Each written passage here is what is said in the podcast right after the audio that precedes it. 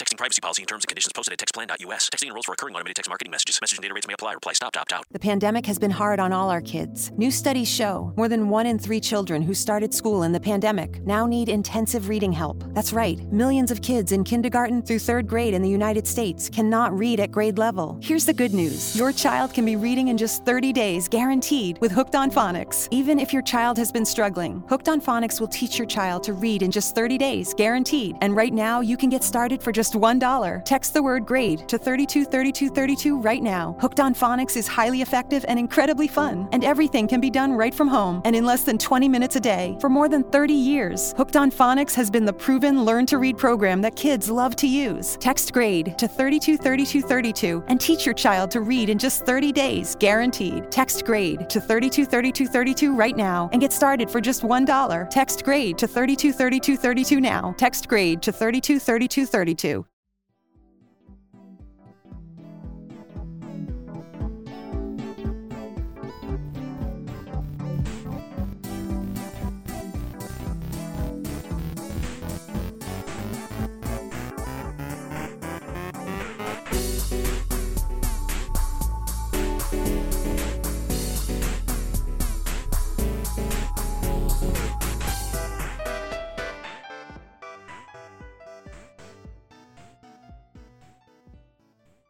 Bienvenidos a un nuevo episodio de Podcastinación, el festival de podcast más grande de América Latina.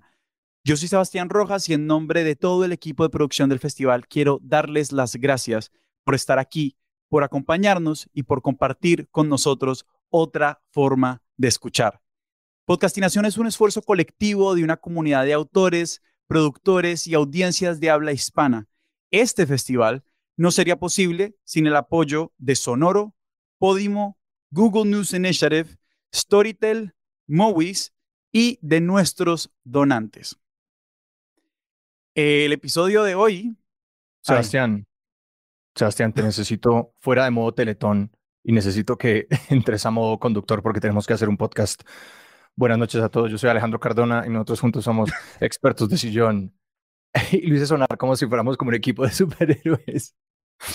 No somos un equipo de superhéroes, simplemente somos expertos de sillón y hoy eh, pues somos un podcast en el que cada episodio invitamos a una persona a que nos hable sobre sus grandes obsesiones, sobre sus teorías totalizantes, sobre las pasiones que consumen su vida.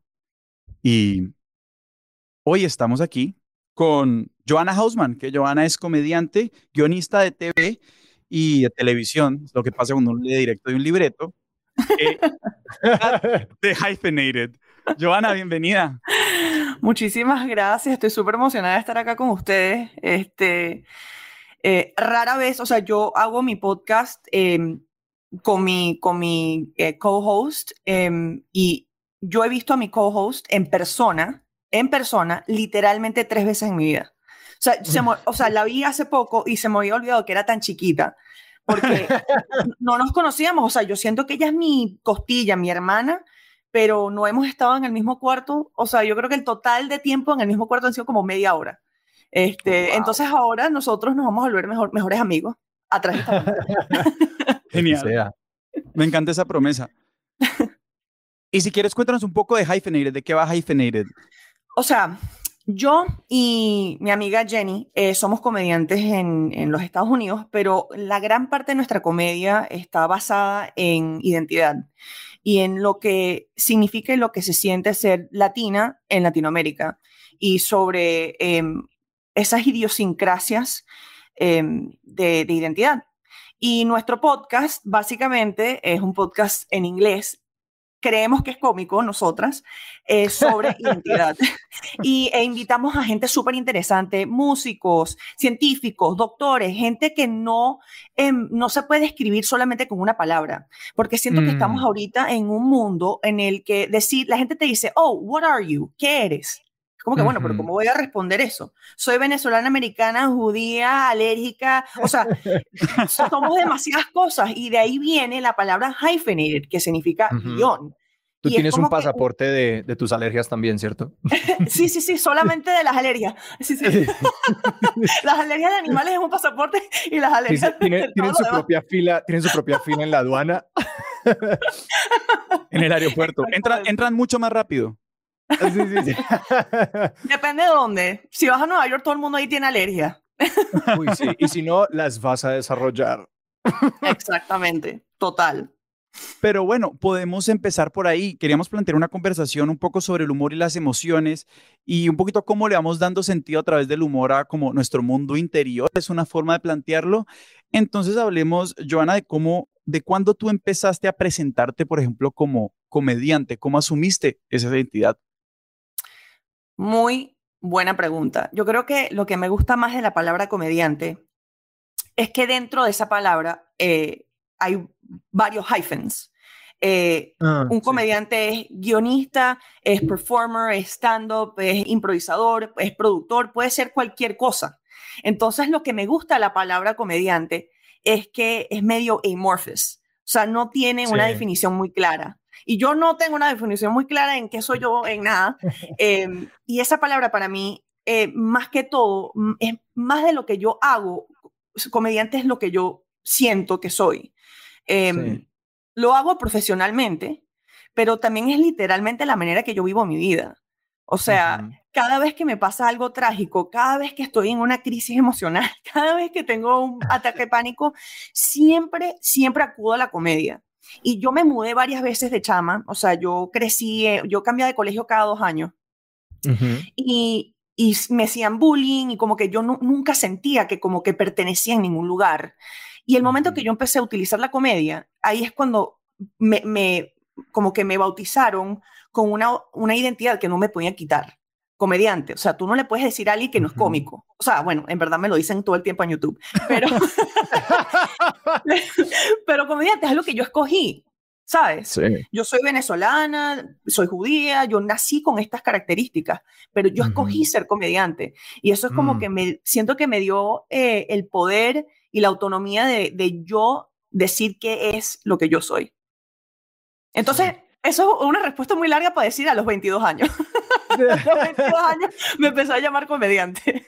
Sí, y también te quería preguntar por cómo, ¿en qué momento te empezaste a dar cuenta de que la comedia y como tus estados emocionales y tu vida interior emocional tenían una relación fuerte? Porque yo siento que como uno, pues de pequeño, uno hace chistes y uno dice cosas y uno no se da cuenta muchas veces de cómo esas cosas son o mecanismos de, de, de como gestión social para caerle bien a las personas, de acercarse, maneras de ser vulnerable. Yo aún recuerdo la primera vez que me di cuenta de que una amiga mía en la universidad, de como que las cosas más profundas siempre me las estaba diciendo en un chiste.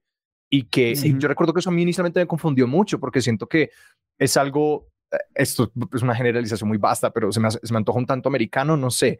Eh, pero por lo menos ella lo tenía muy engranado que sí, en ese momento en el que como que algo se volvía muy doloroso, para decirlo en realidad, ella lo tiraba como chiste y yo recordaba sentirme muy confundido frente a esas cosas. Mm. ¿Cómo fue para ti ir destapando eso para ti misma? Yo creo que pasó em, en varias ocasiones y se cristalizó este último año para mí. Ok. Em, o sea, yo crecí en gran parte en Venezuela y eh, cada vez que pasaba algo sumamente trágico, la gente siempre lo hacía en chiste. O sea, Mm. no, no había una situación más trágica que, que muchos días que pasamos en Venezuela. Y siempre sentí que cuando yo hablaba con un tío o con un primo, siempre que, bueno, y, bueno, nos jodimos, ¿qué más vamos a hacer? Es como que, bueno, pero, pero ya va. Y eh, había algo ahí como medio ingrained en, en como mi cultura. Pero personalmente, eh, yo soy una persona sumamente ansiosa y, y una persona que lucha mucho con emociones muy fuertes. Y Ujú. eh, eh, se me cristalizó este año porque eh, yo siempre utilizaba la comedia para, para como que en inglés la palabra es undercut, pero Ujú. como que Como los para hacerle el momentos- quite a algo, como para bajarle los decibeles a algo. Para correrle el mantel. Exacto, correrle el mantel, me encanta. En español siempre suena más bonito. correrle el mantel, undercut. Em, el undercut suena como que violento. Correrle el mantel es como Sí, que sí, sí. lindo. Ujú. Tiene Em. Exacto. Me, bueno, me diagnosticaron con, una, eh, con un, em, un cáncer de la piel bastante agresivo Mm. y me quitaron una gran parte del, eh, de la cara, la verdad. O sea, no, no lo notan ahorita, pero pasé unos, unos meses bastante difíciles. Y yo tenía como lo que parecía un, un pañal en la cara por como seis meses. Y, o sea, se veía trágico, pero a la misma vez se veía muy cómico. O sea, era como que. Y cada, cada vez que pasaba algo era tan ridículo y absurdo que me hacía llorar, pero también me hacía reír. Y eso es como que es, es, la gente siempre piensa que el humor y la comedia y lo, y, eh, lo triste y lo darks son polos opuestos, pero no, son cosas sumamente conectadas. Em, el momento más, los momentos más cómicos de mi vida no necesariamente son los que yo estoy en la tarima. Es más, esos son los momentos de trabajo y de, y como que de, bueno, me, me fue bien, como que más didáctico.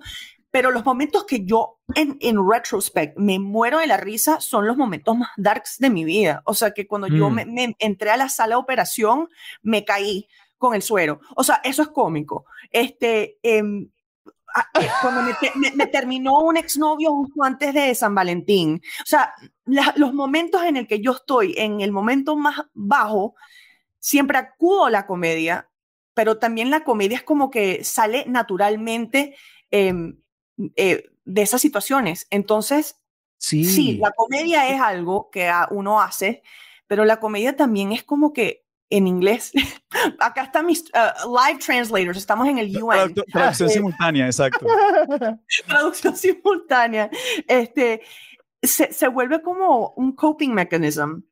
Este, me hiciste recordar, yo una vez, yo, yo, una vez me quebré la muñeca montando bicicleta eh, en la universidad y recuerdo, pues yo llamé, en ese momento estaba en Estados Unidos, llamé al, al 911 y llegan los bomberos y yo recuerdo que toda esa noche yo lo único que intenté hacer, yo no sé qué como parte de mi cerebro se encendió, que yo no hice sino intentar hacer como un set de stand-up para primero los bomberos, luego los paramédicos y luego el staff del hospital. Yo me acuerdo caminar por los pasillos del hospital con, un, con, una muñeca como violentamente rota e hinchada, eh, porque me rompí uno de esos dos huesos de la, del antebrazo y yo y recuerdo como hacer como un, un poquito de comedia cómica con como intentar como eh, inclinarme sobre superficies con el brazo roto y luego como estar adolorido para las enfermeras y como intentarlas hacer reír así, pero era todo como que en todo momento eh, se activó esa vaina y quería hacer reír. Impresiona, pero sabes también lo que es, que cuando uno mm. está en un momento así, especialmente con cosas médicas, uno medio pierde su identidad. ¿Sabes? Estás en mm. el hospital y tú no tienes tu ropa, tienes una, una bata que te dan. Eres un, eres un, número, estás en una cama, eres un paciente. Y lo que yo me di cuenta es que no me gustaba sentirme sin identidad. Y yo utilizaba la comedia para como que, ah, quiero que piensa que yo soy la como que, hey, hey nurse, hey, look at this. claro, si voy a ser un paciente, al menos voy a ser el paciente chistoso. Exactamente. claro. Pero, Pero las, pobres, ajá. No, no, no, y, decir, hay algo ahí de lo que estás diciendo, como yo estoy pensando en, este, en estos como dos lados del humor y, digamos, podemos llamar la comedia como por un lado algo que, que, que, se vive y por otro, digamos, una práctica profesional, un oficio, o sea, como que ser chistoso para una audiencia, eso requiere una práctica y unas estrategias que, que, están por el otro lado de lo que uno mismo experimenta como algo chistoso, como algo absurdo. Y, y se me antoja un poquito que en estos momentos tan difíciles emocionalmente a, la que uno que se enfrenta es como al caos absoluto.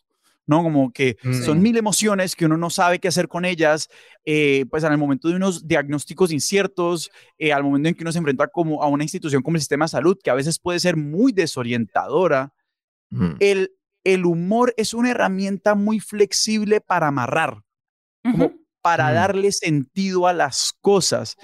Y, yo sé que, hay como unas teorías sobre el humor como para, para la práctica de, pero no sé si tú ves como unas de esas mismas cosas a la hora de como afrontar o, o, usar el humor para darle sentido a estas experiencias tan caóticas en nuestra vida.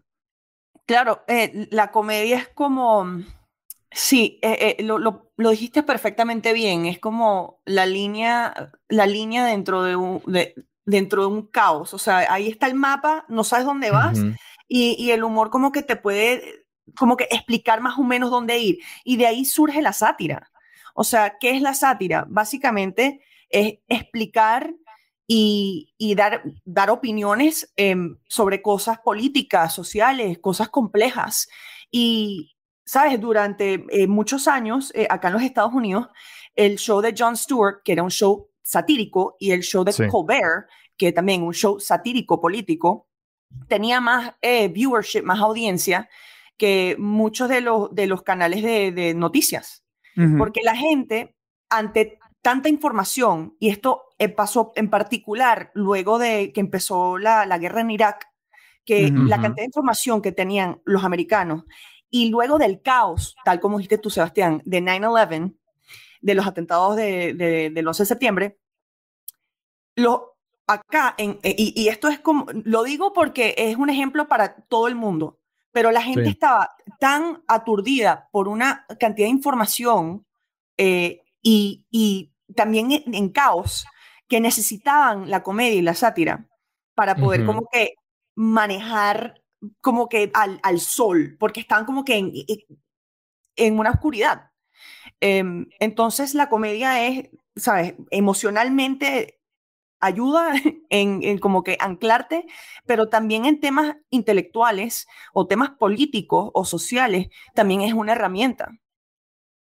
Sí, no, y me hace pensar mucho en que también hubo eh, mucha charla como de la, de la habilidad que tuvieron los programas de comedia, todos herederos de lo que, de los programas que mencionas de Jon Stewart y Colbert, de, como en la etapa de Trump y en la elección pre-Trump y luego en los años de Trump, de ser los primeros, o sea, uno como que podía entender lo que estaba pasando con mayor facilidad viendo estos programas de comedia que viendo las noticias, porque por el mismo lenguaje periodístico tenían que hacer todos estos todos estos saltitos y se demoraron y la curva de aprendizaje fue muy larga para los medios que al final ya le empezaban a poner como ese Chiron, ese abajo a Trump que decía falso, Trump dice tal cosa, como eso solamente fue como en el año 3 y 4, mientras que los comediantes desde antes de que Trump fuera elegido, es como que Trump nos está diciendo mentiras sobre esta cosa.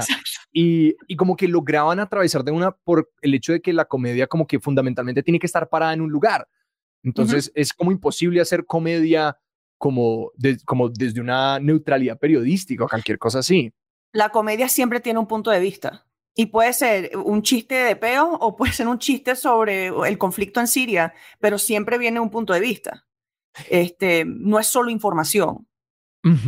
Y te quiero Y- preguntar, dale, Sebas, No, no, no. Pues que te quería, te quería Dale preguntar un poco como por, no, tú, parecemos como un par de, un par de victorianos en un vals, no. Y, debo, y debo decir, para una conversación sobre comedia, esta conversación ha sido súper seria, ¿no? Hemos hablado de Siria, de Irak, de cómo que... siento que tiende a hacerlo. Hay, hay una cita muy vieja de como un filósofo francés que decía como, de, eh, es como, eh, hablar de comedia es como, como hacer disecciones de ranas, nadie lo disfruta y la rana muere. Como, no hay manera de hablar de comedia siendo chistosos. Pero, y te quería preguntar un poco como por lo que pasa, que me parece tan interesante lo que pasa cuando alguien decide como, bueno, y ahora yo voy a ser chistoso, pero profesional, ¿no? Porque hay un fenómeno muy raro y es que uno puede como encontrar personas que lo hacen reír a uno en el día a día y en el, digamos, el mundo real, más Sí. que lo que te puede hacer reír como cualquier comediante y que probablemente uno se ríe más duro con su grupo de amigos en el mejor momento de la noche en la que llevan cuatro horas hablando y están todos metidos en lo mismo. Uno se ríe más duro y, yo creo que todas las risas más duras que uno se pega en la vida son en esos contextos versus pues ver a alguien presentarse en escena y son como habilidades totalmente diferentes porque si tú pusieras al- a tu amigo o amiga más chistosa en escena lo más probable es que les vaya re mal y que muchos comediantes profesionales no son necesariamente la persona más chistosa en cada habitación a la que entran Eh, ¿Y cómo fue pues esa transición en, en tú cómo pensabas la comedia y en también en cómo la vives? Porque pues ya muchos de tus shows han de ser pues tú diciendo como que bueno, y pues he aquí mi, mi, mi trabajo de 9 a 5, pues, o mi versión de ello. es como, como, ¿cómo fue pasar de ser una persona chistosa a ser una persona que hace chistes en público que son chistosos? Sí. Em, bueno, me da risa porque em, no sabes cuántas veces cuando la gente me dice, ay, ¿qué haces? Yo digo, ay, comediante, no sabes cuántas veces la gente me ha dicho, ay, pero no me pareces tan cómica. Y yo como que, bueno, pero me vas a pagar, pues.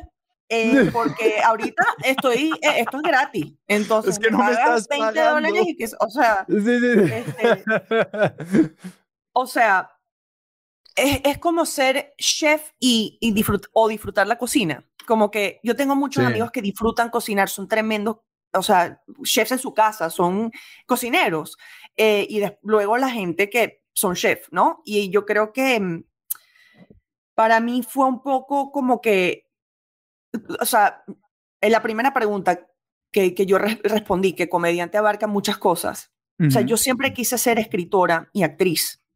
Ok. Em, pero yo intenté em, escribir cosas dramáticas y ser actriz de cosas dramáticas y lo hice y lo disfruté, pero no disfrutaba nada más que hacer a la gente reír. Era, era como una droga. O sea, a mí me encanta, me fascina y yo desde chiquita, eso es siempre lo que yo he querido hacer.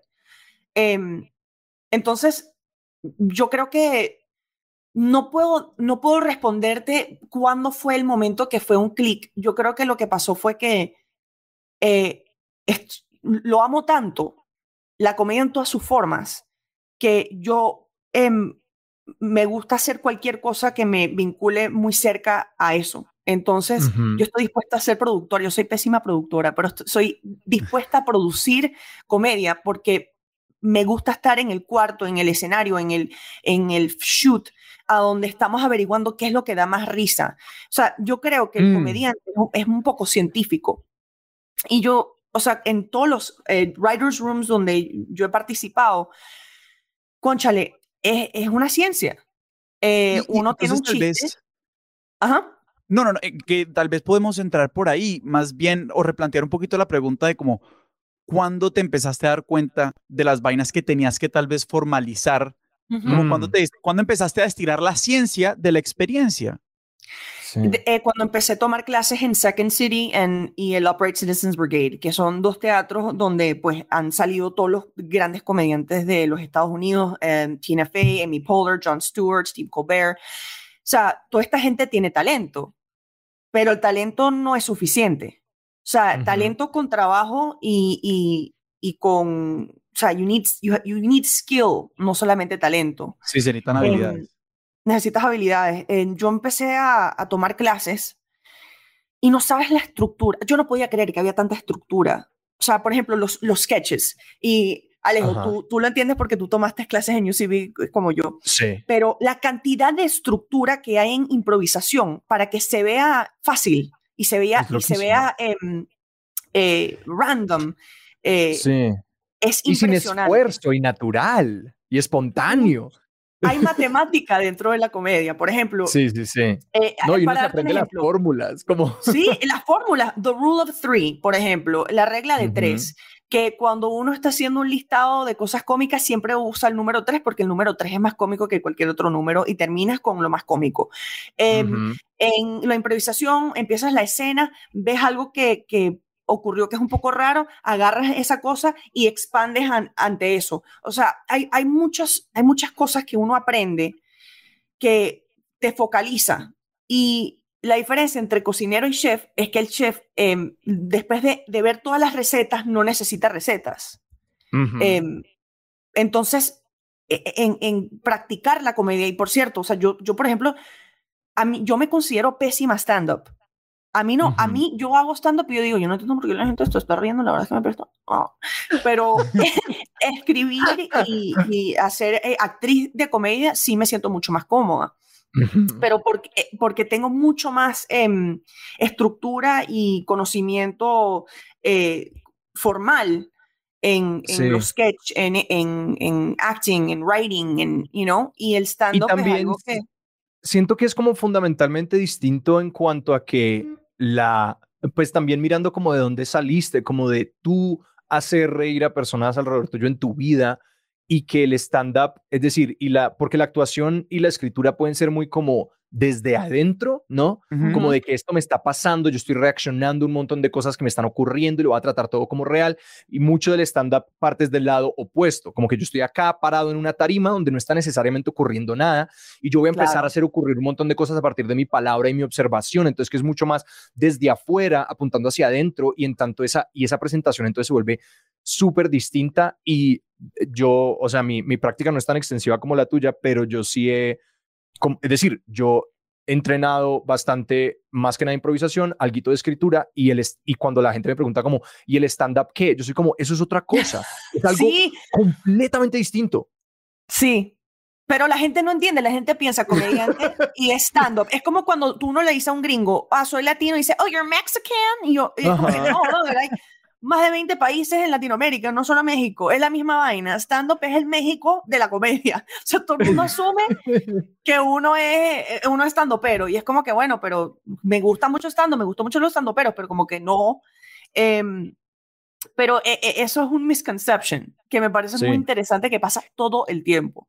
Sí, no, y, a mí me, yo pienso mucho en que eso tiene que ver con el hecho de que son habilidades invisibles, porque mecánicamente, porque yo, yo todo el tiempo vivo comparando la improvisación y la comedia con la música, porque es como el otro universo en el que me muevo más como hobby, pero pues la gente, yo creo que ve a un gran pianista tocar y dicen, yo mecánicamente no puedo hacer eso, como que mis dedos no lo harían. Hay una habilidad mecánica que se interpone y no se tienen a pensar en que tampoco podrías hacer la interpretación.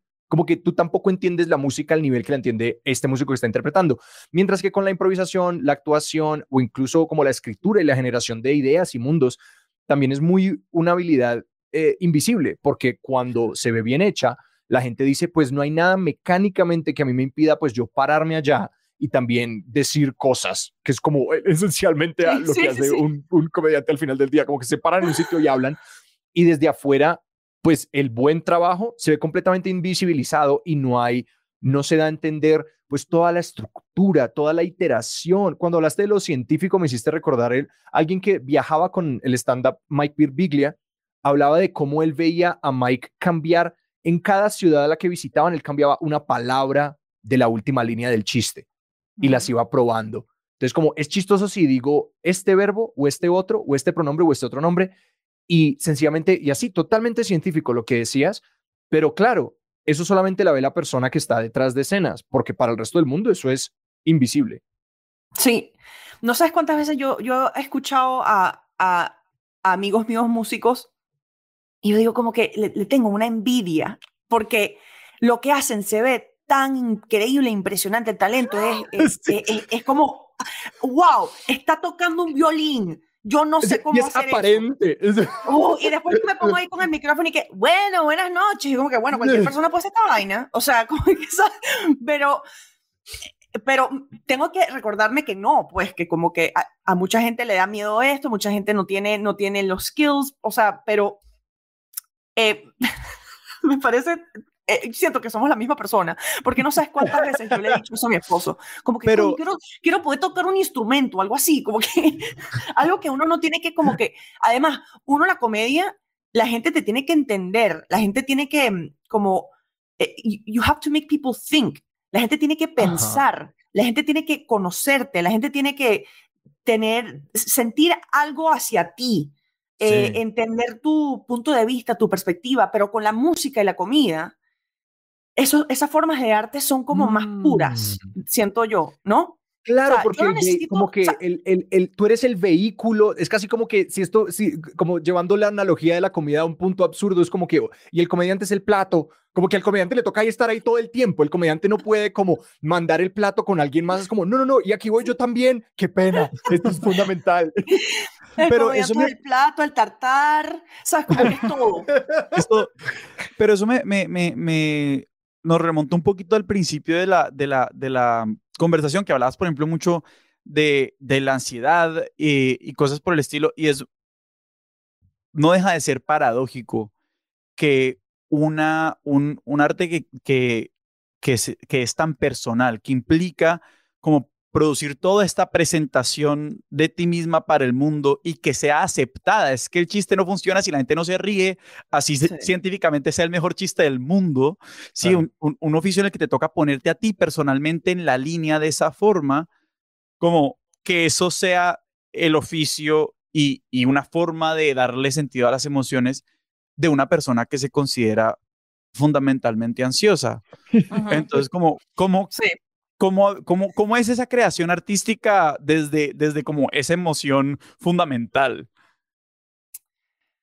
Em, Sabes que yo no lo, o sea, no es consciente. honestamente. Em, los momentos en el que yo estoy feliz y tranquila son los peores momentos para mí escribir comedia. Ok. Y bueno, ojo, me toca porque yo trabajo de 9 a 7 en un show y me toca hacer chistes y me toca y me pongo... Eh, pero eso es muy distinto porque yo voy y es un trabajo escribir estos personajes y crear este storyline, pero cuando es algo personal, ¿no? Yo, yo por ejemplo, no he podido hacer un stand-up sobre todo el tema de mi cáncer todavía. Como que no, lo he, no lo he asimilado. O sea, utilicé el humor para sobrevivir eso, pero ahora usar el skill set para, para agarrar la comedia que utilicé para sobrevivir y refinarlo para algo como, ¿sabes?, formal no lo he podido hacer todavía. Mm, esa parte no es una ciencia. La parte emocional, la parte de como que convertir lo emocional en algo lógico. ¿Qué es lo que un comediante hace? Em, no sabes cuántas veces yo estoy viendo un chiste y es cómico y no puedo explicarte por qué. No puedo explicarte por qué meterle la palabra gazebo al final de ese chiste es cómico, pero lo hizo más cómico. Em, entonces hay algo invisible, como dijo Alejandro, de qué hacen las cosas cómicas y qué no. O sea, uno puede tener mucha lógica, uno puede entender en las reglas, la matemática, pero también hay mucho al azar y mucho como que sin explicación. O sea, por ejemplo, yo estaba hablando con una lingüista em, que estaba hablando de cómo, cómo el humor se puede comunicar a través de los sonidos que hacen las palabras. Entonces, por ejemplo, em, las palabras más cómicas, o sea, las palabras que la gente em, que habla inglés les parece más cómica son las palabras con em, las U, boob, noob, you know, esas palabras suenan por alguna razón y le hicieron, o sea, le hicieron como que cats cansan los cerebros para, y le decían estas palabras, esas palabras sonaban cómicas o las palabras con muchas Ks, o sea, la, letra K, que em, el serbio tiene, tiene muchas palabras con muchas K y cuando le enseñaban esas palabras a, alguien que hablaba inglés, se le disparaba el cerebro con que algo era cómico. Eso no tiene ninguna lógica. O sea, kikiriki creo que es la palabra para pollo en, en serbio y eso suena cómico. Yo no te puedo explicar por qué carajo kikiriki suena cómico, pero suena cómico. Entonces hay algo ahí dentro de toda la lógica que le, tratamos de poner a la comedia para que sea un trabajo que no tiene lógica. Hay mucha, mucha parte que es ilógica. La, o sea, dead baby jokes, o sea, los chistes de, bebés muertos. O sea, no sé si ustedes saben, la gente que está escuchando, en los Estados Unidos hay este tipo de chiste que se llama chiste de mm, bebés muertos. ¿Ok? Y son unos chistes, son las cosas más horribles de eh, violentas, o sea, pero son chistosos porque son tan horribles. O sea, que el cerebro, ante, ante recibir mucha información tan negativa y violenta y horrible, el cerebro se ríe. O sea, algo que suena tan inapropiado causa que la gente se ría también. Ahí a dónde está la lógica ahí yo tampoco te lo puedo explicar. Em, entonces, te quiero preguntar por en, en, ese, en ese espacio en donde intentan ser como, es que es muy chistoso, como intentar ser sistemáticamente chistosos, porque es como el trabajo de un escritor de comedia. Eh, ¿Cómo ha sido como el trabajo de gestión emocional? Porque, no sé, por, solamente por contar la anécdota, hace poquito estaba dando una clase de improvisación y yo muchas veces por ser un cerebrito, entonces intento como, yo digo, no, si yo les explico lo que necesito que hagan así súper bien, wow, y como que ellos lo entiendan cerebralmente totalmente, listo, ya, se va a dar. Y por un ensayo, por cosas de la vida, pasé como una hora y media haciendo calentamientos. Y para, si nunca han estado en una clase de teatro, los calentamientos son esencialmente juegos para niños pequeños, pero los están haciendo adultos y uno se ríe mucho porque son fundamentalmente muy absurdos y pendejos. Y después de eso, sencillamente todo floreció y que por todas las taras emocionales y mentales que todos traemos a la mesa, como que una mesa de trabajo de comedia es tanto como una mesa redonda de genios como una mesa redonda llena de neurosis particulares y uno no sabe cómo cuando alguien está en un buen día y en un mal día. ¿Cómo hace un head writer y, y los miembros del equipo pues para poderse criticar, para poder construir juntos, porque o sea, hemos estado hablando mucho de como la comedia a nivel personal, pero la construcción colectiva de comedia es otro nivel de ajedrez cuatridimensional, un campo minado. ¿Cómo gestionan todo eso? O sea, Amy Poehler en su libro em, dice que lo mejor que ella pudo haber hecho en su carrera era creer que los demás eran más cómicos que ella en el writer's room. Mm. O sea, que tener el beneficio, o sea, yo a veces yo digo un chiste y yo digo, este es el mejor chiste que yo he escuchado. O sea, este, este, es el chiste. Y mis otros escritores dicen, mira, no, estas son las otras opciones, no creo que este chiste funcione. Las veces que yo me, las veces que yo me digo, no, vamos a mantener el chiste acá y después nos, nos devuelven el episodio con el chiste que yo puse, la vaina no es cómica, yo cada vez que me pasa eso, yo digo, es que no aprendes. yo siento que la comedia es algo de que uno necesita, uno necesita al otro para recibir esa, ese chiste.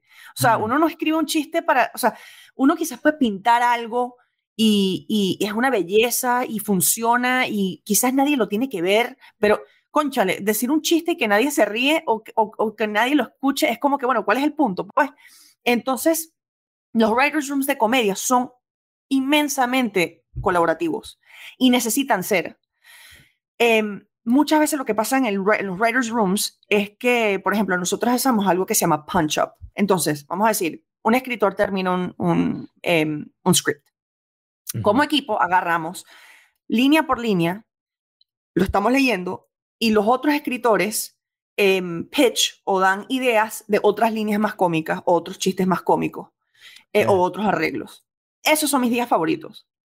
Porque escribir comedia, escribir cualquier cosa, es la cosa más lonely, o sea, solitaria, sí, doloroso. yo me siento, es doloroso escribir solo, o sea, lo tengo que hacer, es muy solitario, pero e, escribir comedia sol, solo es como, es como una tortura, porque uno, uno empieza a pensar demasiado en qué es cómico. Y lo que me he dado cuenta es que en el writer's room el primer chiste que hizo la gente reír siempre es el mejor chiste. Pero como somos científicos, le damos y le damos y le damos, y le ah, la vuelta y le damos la vuelta y le damos la vuelta. Y hay un rule que es como que first laugh is the best laugh. La primera vez que uno se rió, ese es el mejor chiste que vas a tener. O sea, quizás mm. uno arreglito cada, pero cuando uno lo intelectualiza demasiado, te fuiste. Te fuiste. Em, entonces, la mejor manera de tener el mejor guion es tener muchos cerebros que tienen ese mejor primer chiste. Em, porque tú tienes solo un mejor primer chiste, pero con cinco escritores ah, tienes cinco. Pero cada uno tiene uno, sí. Cada uno tiene un chiste. Cada uno tiene un chiste que como que esto fue lo primero que me vino a la mente. Chácata. Ese normalmente, regularmente es una regla, es, o sea, hay, excepciones a la, a la, regla, pero esa es la regla que tenemos en muchos writers' rooms. La primera vez que te reíste, ese, ese es el chiste que, que, que va a funcionar mejor. Em, y eso es colaboración es colaboración, no funciona sin colaboración. Y, y decías algo ahí, Joana, de, del humor que es fundamental y es que, claro, se necesita una audiencia, ¿no? No siempre es la audiencia del público sentado escuchando el stand-up o viendo el sketch, pero, pero un equipo, una mesa de trabajo es una audiencia, eh, pero, pero también, pues el humor es algo que, que, que nunca está y la sensibilidad como eh, cómica no está nunca divorciada de, de, su contexto, ¿no? Es una sensibilidad que se cultiva en contexto. ¿Cómo ha sido para ti ser chistosa, eh, profesionalizarte como persona chistosa en dos idiomas? Como, y, y, y, no solamente en dos idiomas, sino también en, alergias. En alergias. No, pero también es que, y por eso como la palabra hyphenated me gusta mucho, pero porque uno puede ser chistoso en inglés, puede ser chistoso en español, pero ser chistoso en spanglish también. Sí. Mm, mm. Eso es lo más fácil. Porque decir ladilla, después de decir, oh my God, that's really ladilla. O sea, poder tirar ladilla en el inglés es como que lo mejor que hay. No sé cuántas veces lo hago al día. Se me ocurre, el spanglish es básicamente la bata del hospital. O sea, ser, hablar en spanglish ya es ser un ente liminal, una cosa que está flotando entre dos universos muy definidos y este Spanglish que no tiene una gramática consistente, que no tiene unas reglas ni unas identidades que sean homogéneas. Entonces es uno en la bata del hospital, lo que sea que tú digas va a ser 50 veces más chistoso. Totalmente. Claro, porque tiene, o sea, el inglés es un idioma muy económico. O sea, Mm. uno necesita mucho menos palabras para explicar algo en inglés.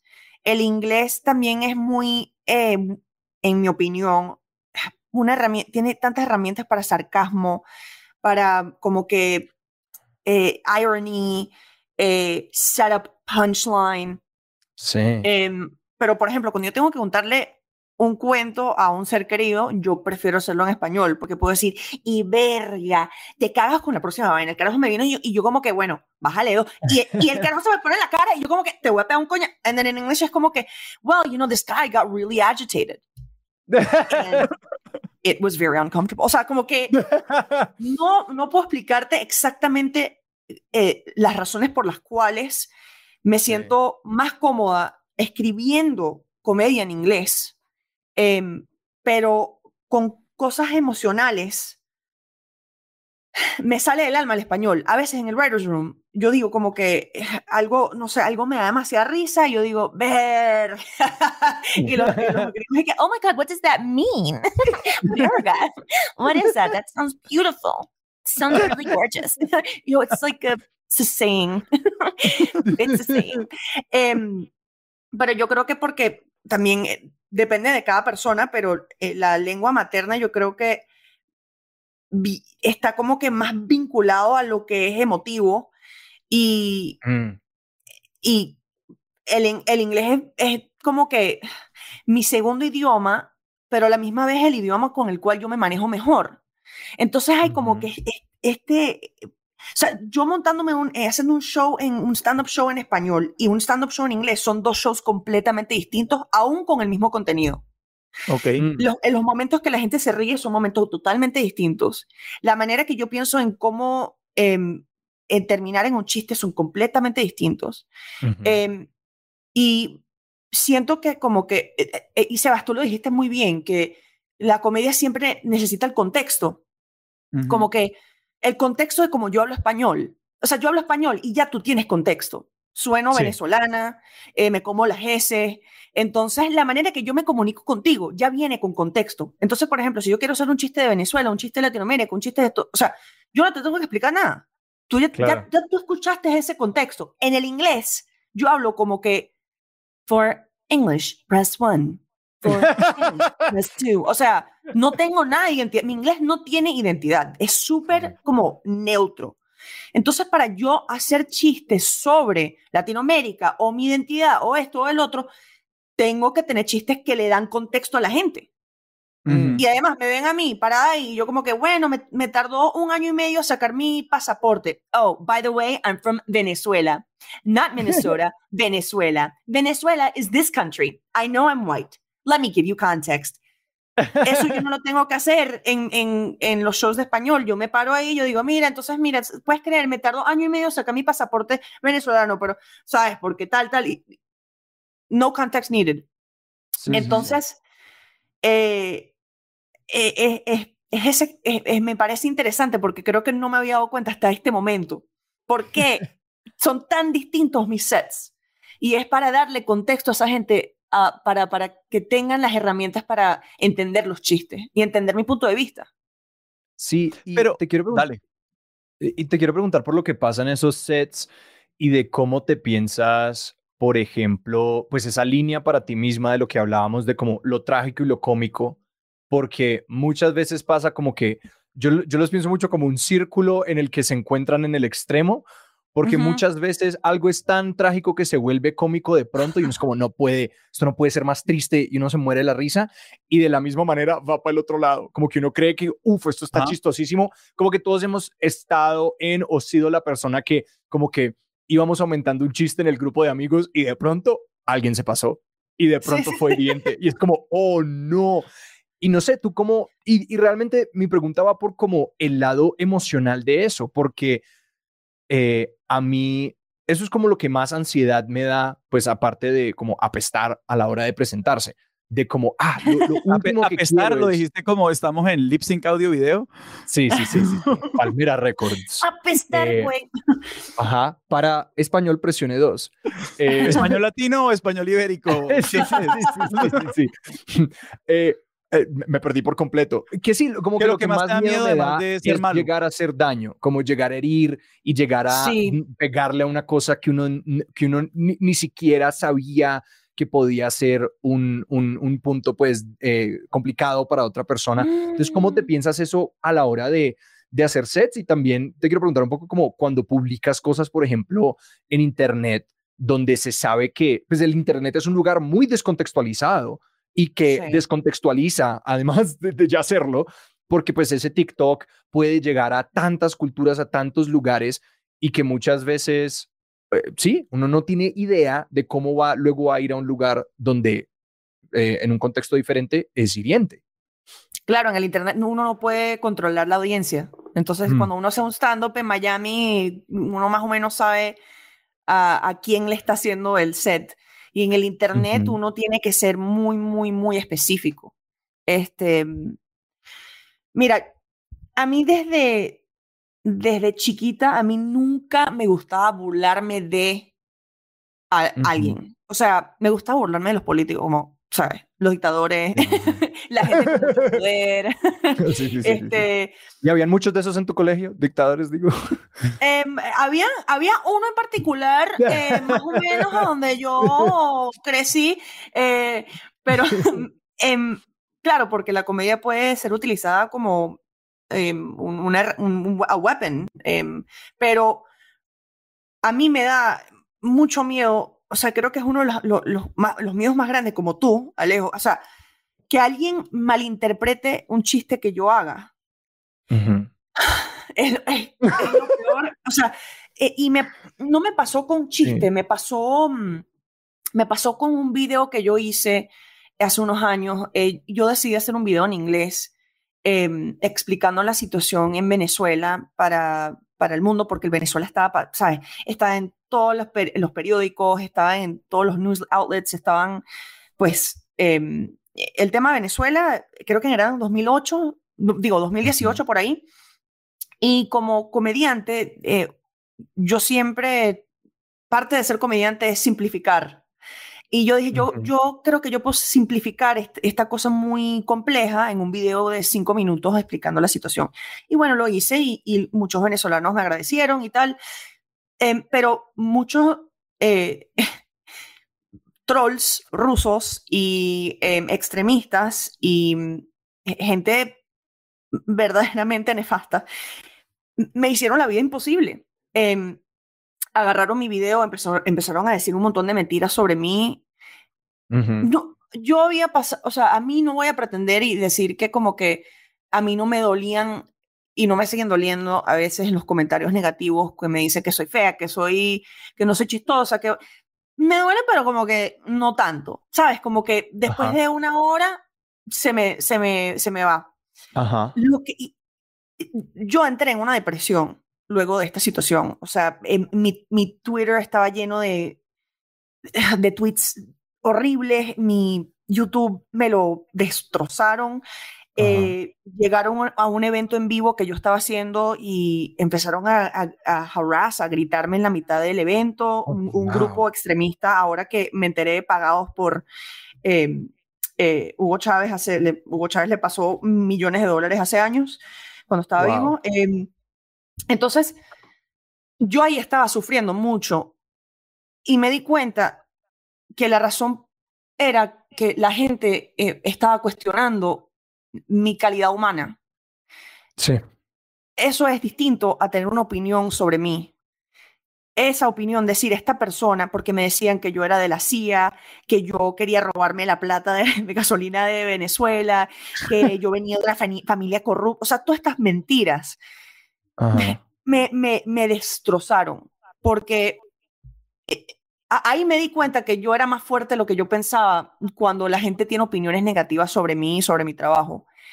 Pero lo que yo no aguanto es que la gente dude de que yo soy buena persona o que por lo menos estoy intentando y tengo buenas intenciones. Sí, sí. Y, me, me, mira, chamo, o sea, yo estuve en un punto darks por meses, por meses, porque era e-, es más, a mí me habían ofrecido un trabajo súper importante de televisión, era como que más o menos mi sueño, y me lo quitaron.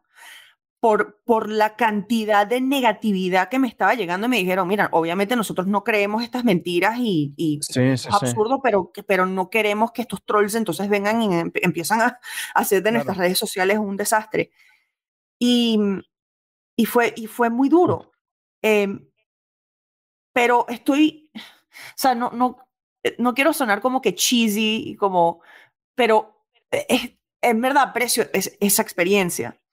Ajá. Porque le quitó la importancia a las opiniones. O sea, le, le, quitó la importancia, el miedo que yo tenía, que la gente no me, no, o sea, que la gente piensa que yo soy fea o que no soy cómica o que, o que soy estúpida.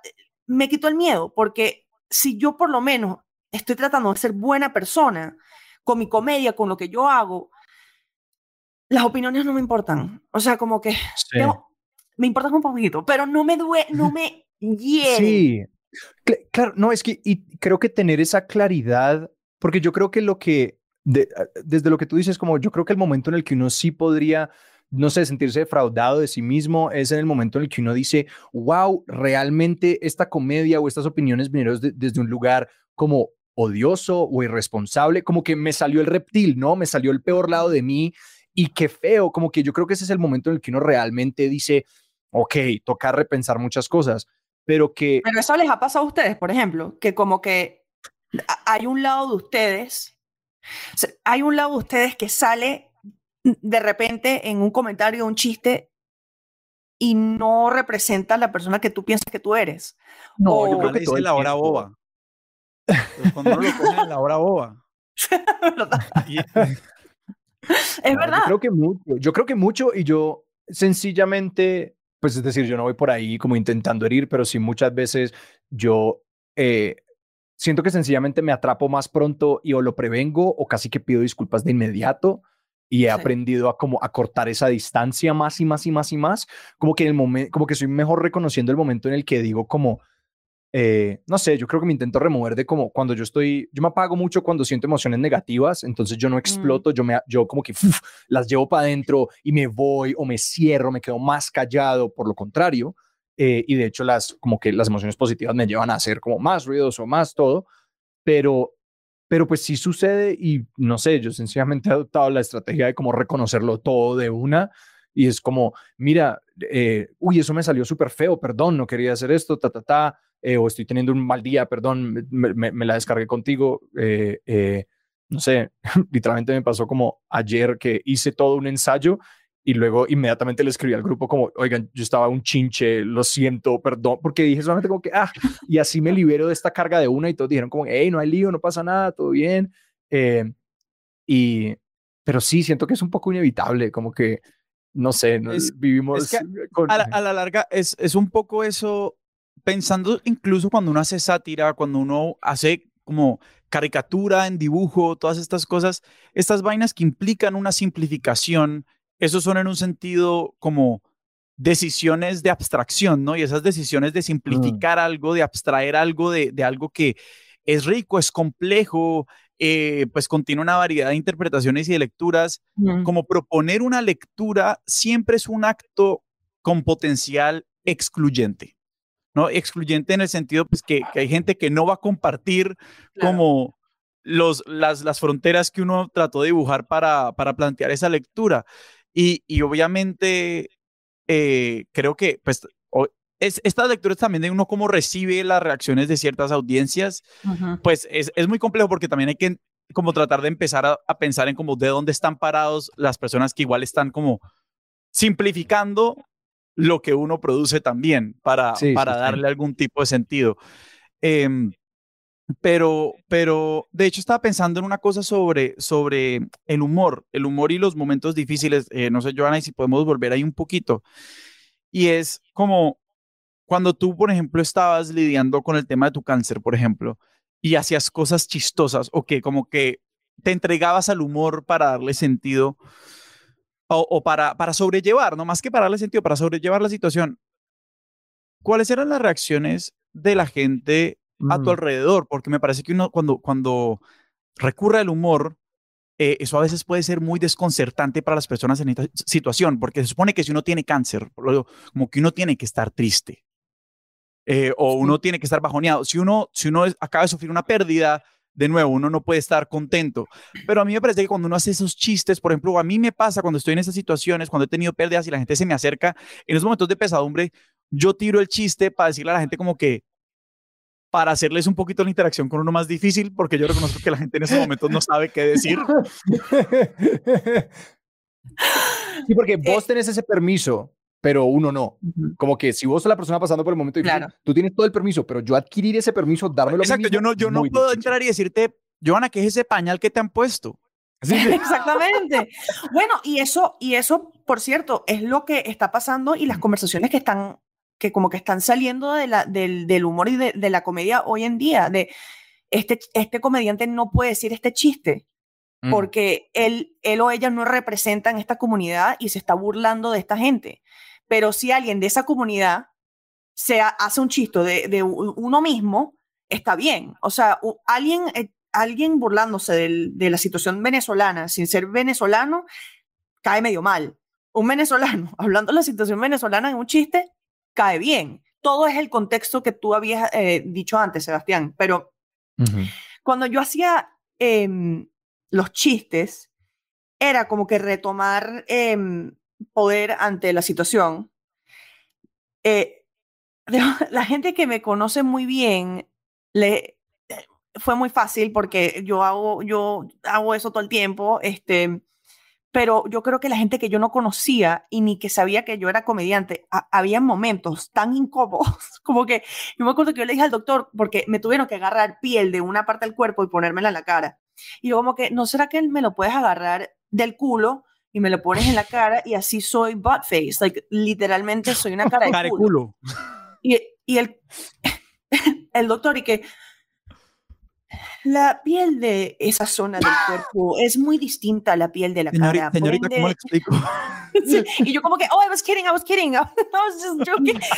claro, porque él no sabe quién soy, ¿sabes? Entonces como que para que algo sea cómico, muchas veces tienes que conocer a la persona o conocer al comediante o, tener un entendimiento de quién es la persona. Y yo lo vi tan claramente eh, representado en esta situación, porque la gente que no tenía ni idea quién era, en verdad eran los más incómodos. Este, claro. Pero yo no dejaba que su incomodidad me, me afectara ni, ni que, o sea, yo seguía con los chistes. okay. eh, no, no me voy a dejar em, controlar ante las emociones, porque ojo, es mi, es mi tragedia y es mi situación. Por ende, yo, yo tengo el poder de decir si los chistes pueden seguir o los chistes no pueden seguir. Y yo creo que eso es algo importante, interesante en, en discusiones y conversaciones de, de, de, comedia en general. De cuando tenemos estas conversaciones de este chiste no cayó bien o este chiste no es apropiado, preguntarse por qué y ponerse en la situación que muchos de nosotros hemos estado. Si a ti te quitan los brazos y alguien se hace, un chiste que no tienes brazos y es tu mejor amigo, ok. Mm. Pero si alguien te grita de un carro un chiste que, no, que tú no tienes brazos y, y estás pasando, o sea, te cae horrible. Pero si tú haces chistes ahí tienes el poder otra vez ante tu identidad. Yo tengo una amiga que em, tuvo un accidente y eh, quedó parapléjica y fue a The Price is Right y se ganó un treadmill. Se ganó una, caminadora. O sea, uno de los concursos donde uno le, como dice, que tanto cuesta. El precio es correcto. eso, ya, eso ya hay acá en Colombia también. Se ganó una caminadora. Y los productores del show estaban en pálida. Como que, esto salió mal. ¿Y qué hizo ella? Ella no, ella no quiso ser el butt of the joke, ella no quiso ser la persona con, a, quien la gente se burlaba. Ella se empezó a burlar de la situación y agarró ese poder para ella misma y utilizó eso em, y, y, se volvió súper famosa por esos cinco minutos y ahora es una estandopera súper buena, comediante buenísima. Em, y, y, es, es, un ejemplo de eso, pues. Es un ejemplo de eso. Sí, eh, hace poquito eh, tuve una conversación con alguien en el que me contaron sobre los Brave Spaces, que todo esto sí es muy, esto sí es muy, muy en inglés, pero que están esto como los safe spaces, que son los espacios seguros, y ha habido un replanteamiento un poco en algunos círculos de generar como brave spaces, que yo inicialmente dije como de valentía esencialmente, sí, perdón.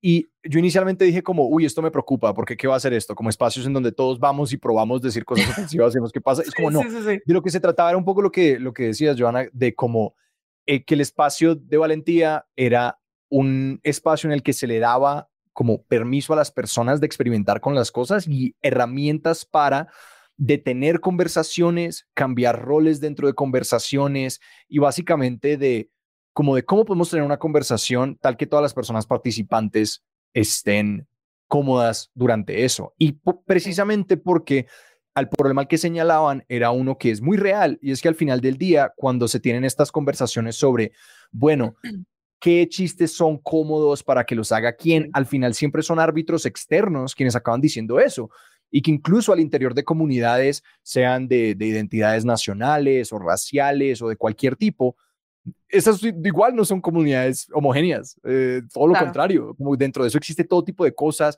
hay personas que dicen como, porfa no hagas chistes sobre mi identidad o sobre mi, sobre mi condición, mientras que hay otras que es como que no, tráiganlos todos, los disfruto enormemente, me hacen sentir parte. Eh, y que realmente pues, la esfera pública es un lugar tan difícil para tener esta conversación porque pues no hay manera de que todo el mundo todo el tiempo esté contento con las conclusiones, pero que sí me parecían unas herramientas súper interesantes para traer a espacios creativos o incluso a como círculos sociales donde conviven muchas personas diferentes para como generar herramientas para tener esas conversaciones. Me parece súper interesante porque además, o sea, por ejemplo, en los writers rooms donde yo he estado, siempre eh, han habido momentos en el que en verdad nos pasamos con un chiste o somos súper inapropiados, pero porque la comedia también es, es mucho de llegar al límite, ir un paso más del límite y regresarse. Entonces, un safe space, entiendo que un safe space es como que sinónimo a un, un lugar donde la gente se siente cómoda, pero el safe space a veces en, en, en comedia es al revés. me siento cómoda haciendo a las personas incómodas acá, porque todo el mundo acá se conoce y saben que mis intenciones son puras y estamos tratando de averiguar exactamente qué, qué, es el humor. Pero uno en el público no tiene eh, eh, ese safe space. O sea, eso no existe cuando uno no se conoce muy bien, ¿sabes? entonces, en cuando uno está creando comedia en, los writers rooms, o sea, eh, tengo una amiga que está trabajando en otro writers room ahorita y han habido muchos problemas porque mucha gente se ofende en el room con muchos de los chistes que la gente está tratando de como que eh, averiguar. Ajá. Y ahí, ahí hay un catch-22, ¿no? Ahí es como que una situación complicada porque uno se, uno se debería sentir cómodo a, raíz de, con buenas intenciones, ojo.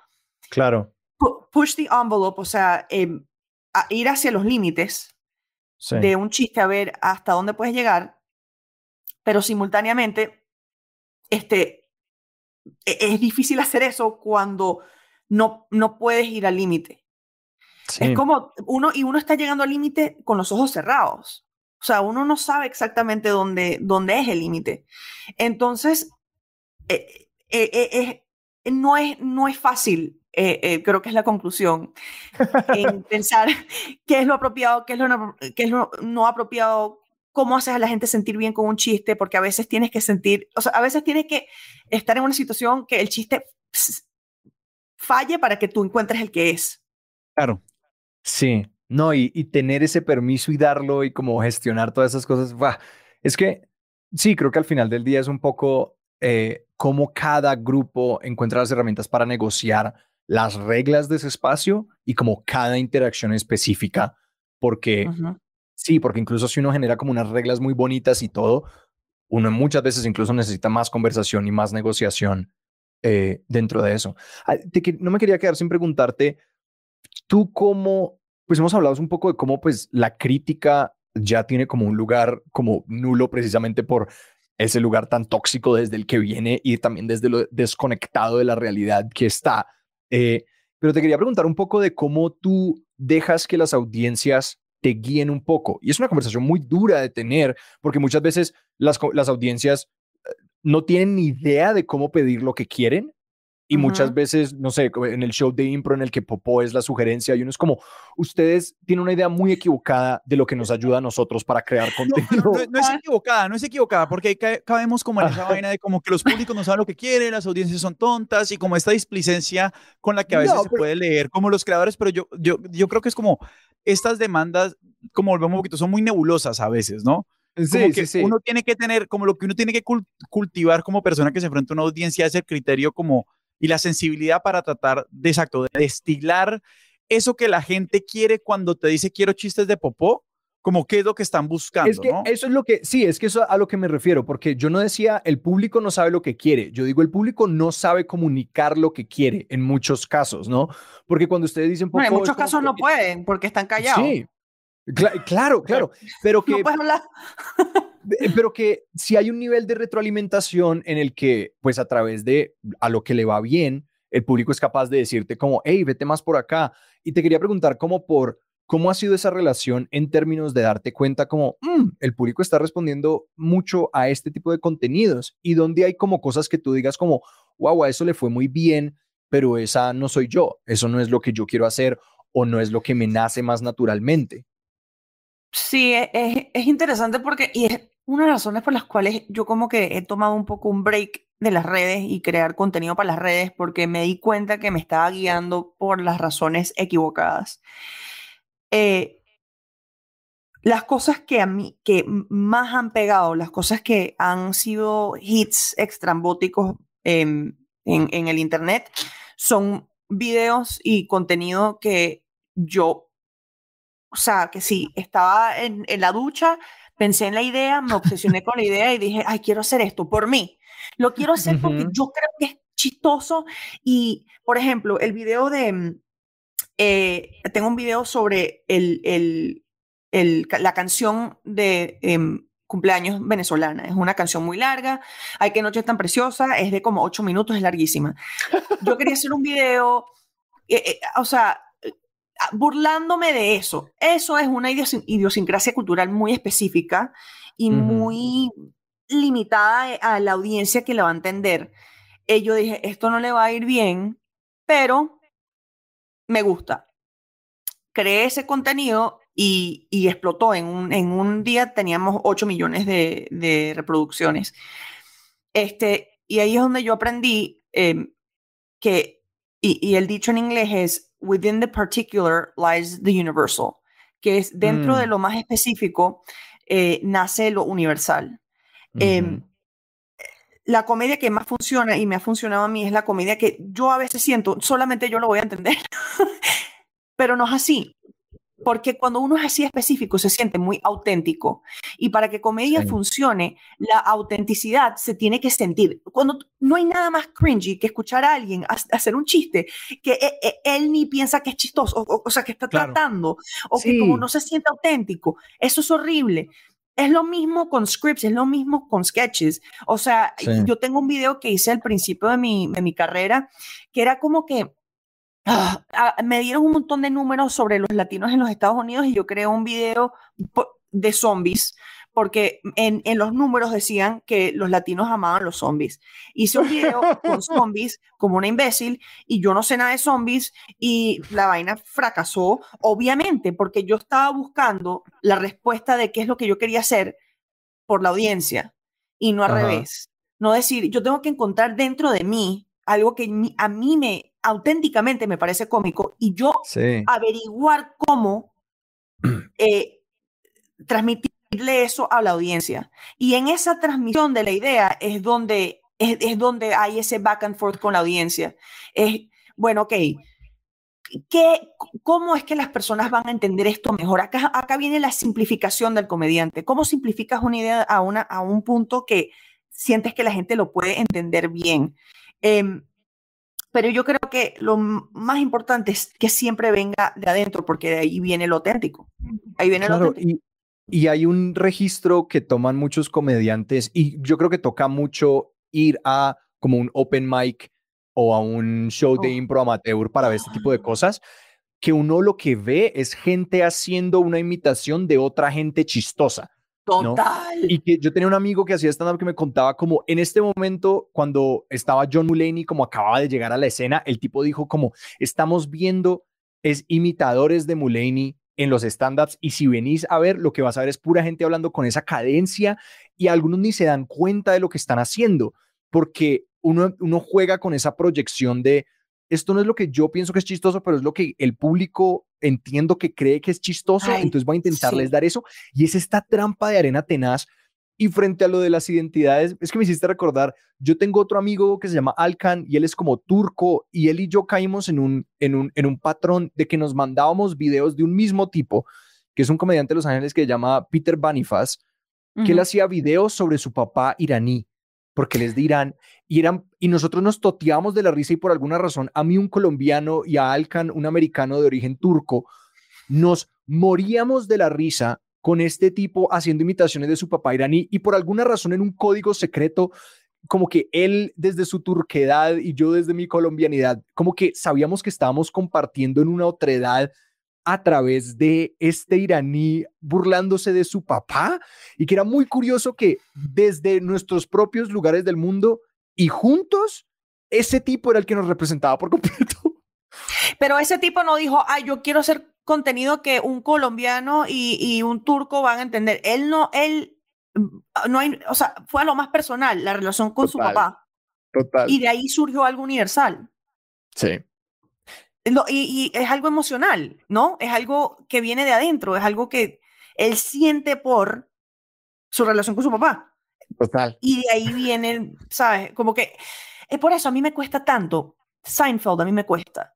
Porque solo observar, em, a mí personalmente me, me, cuesta como comediante. Yo no puedo solo observar, eh, ¿no les parece raro que cuando nos paramos en la cola, yo como que... Sí no, no, no, pero cuando alguien me está contando que sí, como mi amiga que ganó una caminadora en The Price is Right, es, es un momento, ese momento en su vida, yo creo que probablemente uno de los momentos más incómodos de su vida y lo, y lo creó, lo hizo comedia. Eso para mí es como que, wow, eso no solamente magia, pero yo creo que es lo que me viene más natural. Por la ansiedad y la depresión. Sí, sí, sí. Bueno, ya hay que mencionar a los patrocinadores. Hay que, uno siempre tiene que cerrar los, patrocinadores, los patrocinadores, ansiedad, depresión. Ansiedad, depresión. Ansiedad, depresión. ya nos toca ir cerrando y, y, tal vez para cerrar, quiero hacer una, una pregunta eh, que, que es, es, es, un poco una pregunta imposible. Qué pena, Joana, ponerte en esta situación.